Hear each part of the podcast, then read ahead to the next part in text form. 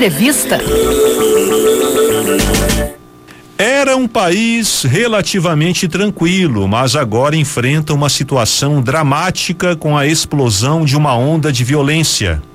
Estamos falando do Equador, que há vários dias enfrenta uma crise que já incluiu um ataque violento a uma emissora de televisão, sequestros de policiais, fugas de importantes líderes criminosos das prisões e incursões de grupos armados em universidades. Para falar sobre este assunto, convidamos o jornalista Ivan Godoy, especialista em assuntos internacionais. Ivan, bom dia para você. Bom dia, Adriano. Bom dia, ouvintes.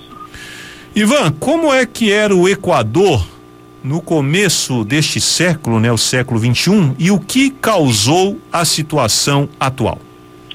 Bom, o Equador era um país muito tranquilo quanto à criminalidade entre os países da América Latina, estava entre os mais pacíficos. É, o Equador chegou a ter é, um índice de assassinatos de cinco ou seis assassinatos para cada 100 mil habitantes. É, só comparando, né, o Brasil nos últimos anos tem tido uma média de 19, é, 20 mortos para cada 100 mil habitantes. Isso significa que o Equador era muito mais tranquilo que o Brasil. E aí eu posso falar até com experiência pessoal, que eu próprio estive no Equador várias vezes e era muito tranquilo, você andava na rua tranquilamente, né? Era um país, eh, para muitos, um paraíso tropical, né? Inclusive que sempre atraiu muitos turistas, né? Não só pelas praias, pelas montanhas, pela área de selva e pelas ilhas Galápagos, né? Sim, aí realmente era um país bem tranquilo. Eu vi aqui, por exemplo, os índices de assassinatos antes da pandemia eram realmente aqui bem menores do que os atuais. E a situação atual, o que que causou? Por que que a chave virou no Equador, Ivan? Houve fatores externos e fatores internos. Os fatores externos é, foram é, uma coisa que sempre houve, né, que é a situação geográfica do Equador, que fica entre a Colômbia e o Peru, que são grandes produtores de drogas, né? especialmente cocaína. O Equador não produz drogas, ele não é um produtor. O problema é essa situação. O que acontece? Os cartéis da droga internacionais começaram a se interessar pelo Equador para usar os portos do, Equador como, primeiro lugar, para entrar para importar as substâncias químicas necessárias para produzir a cocaína. Em segundo lugar, para exportar a cocaína já preparada para os Estados Unidos e a Europa.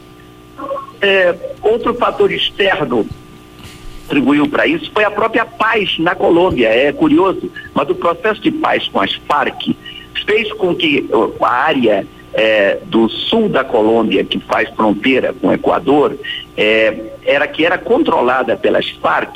As Farc também, elas controlavam o próprio tráfico de drogas da região. Como elas dominavam militarmente aquela área, elas, digamos, vendiam proteção para os traficantes, o imposto deles, etc., mas um controle. No momento que as Farc deixam a luta armada e se incorporam à política, né? Foram anistiados, né? E se incorporam à política normal da Colômbia. É, se houve, houve, houve uma perda desse controle que havia na situação e, surgiram vários pequenos grupos, inclusive grupos de gente da Farc que resolveu continuar, né? Na, nessa luta armada e nessas atividades criminosas e outros grupos também. Então houve um certo descontrole dessa área é, fronteiriça. E o que é que houve? É, houve também fatores internos. Um dos fatores interessantes que, que ah, contribuiu para o interesse dos cartéis das, das drogas pelo Equador foi a própria dolarização da economia. Então eles preferem um país que tem o dólar como moeda. Ou seja, os lucros, tudo os lucros eles recebem já em dólares, né? Eles trabalham com dólar, que é a moeda internacional, né? É a moeda franca internacional. Então, esse foi um fator. Houve também medidas que, uh, medidas que uh, adotadas por sucessivos governos equatorianos, que não é que essas medidas tivessem a intenção de facilitar a vida do, do dos traficantes, mas acabaram de uma maneira ou de outra contribuindo. Um exemplo, o Equador ele exigia vistos para 35 países, para pessoas de 35 países, é, vistos é, para os turistas, para a entrada no país e também exigiam, em vários casos, certidões, certificados de antecedentes penais. Já na época do presidente Rafael Correa, é, era uma época em que a violência era muito pequena, né? Ao redor, como eu falei, cinco, seis assassinatos para cada 100 mil habitantes. Mas ele acabou com essas exigências de vistos e de antecedentes. Ele liberou a entrada de todo mundo, inclusive com a intenção, claro, de facilitar o turismo lá. É, ele também tomou aí uma medida já de tipo política, uma medida já nacionalista, que ele, ele é, provocou a saída dos norte-americanos base, da base militar de Manta. Era uma base que principalmente a Força Aérea dos Estados Unidos utilizava dentro do território do Equador. Essa base servia para controlar, a Força Aérea Americana controlava os voos que vinham da Colômbia e que vinham do Peru. Então, com isso, ajudava a controlar a questão da, do, da movimentação dos traficantes, da movimentação da droga.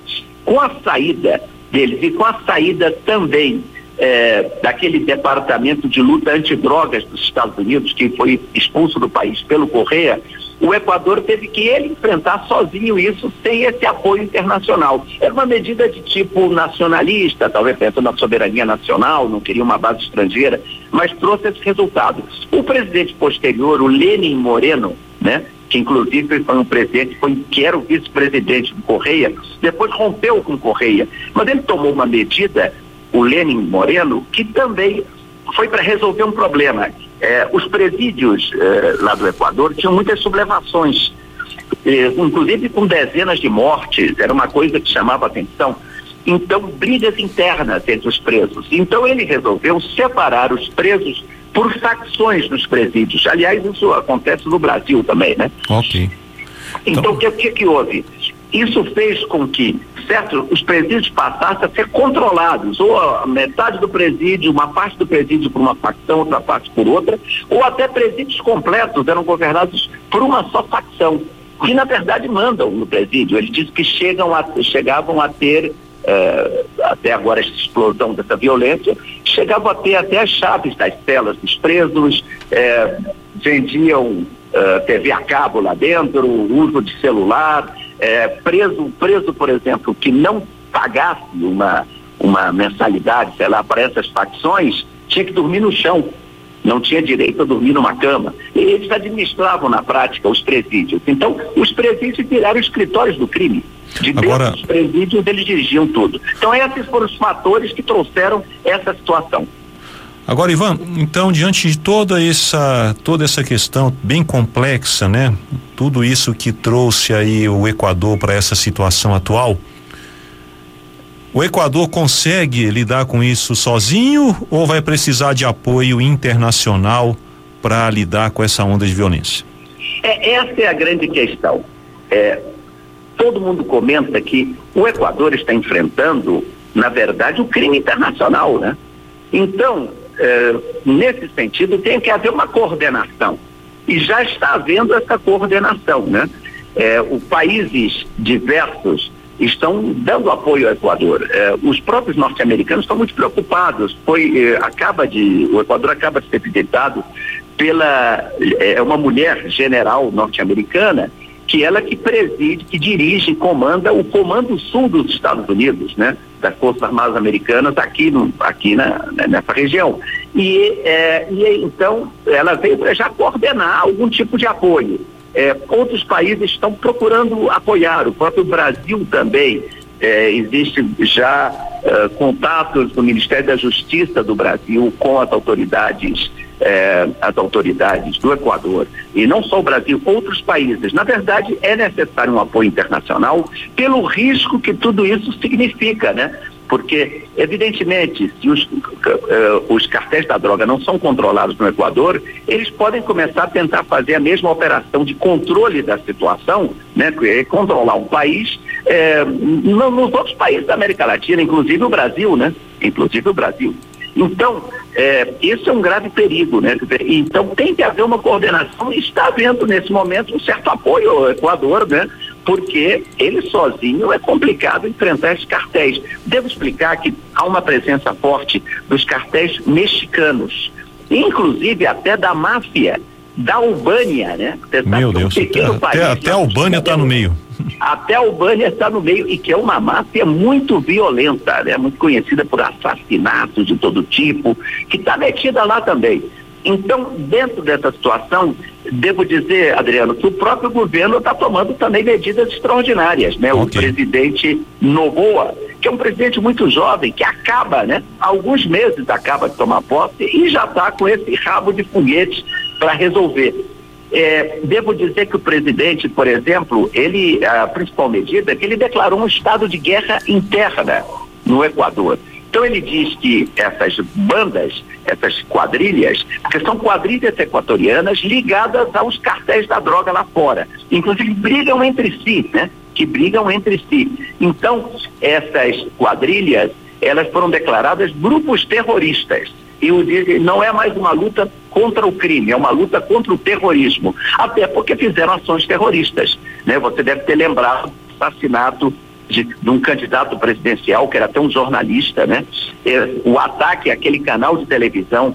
Recentemente, eles tentaram tomar um hospital. Foram presos dezenas de, de desses é, delinquentes quando tentaram tomar o hospital. Então o governo tomou medidas bem, eh, até draconianas, né? Porque não tem outro jeito. Okay. Então, com, com a declaração de guerra, Adriano, é, na verdade, agora o país está em estado de guerra.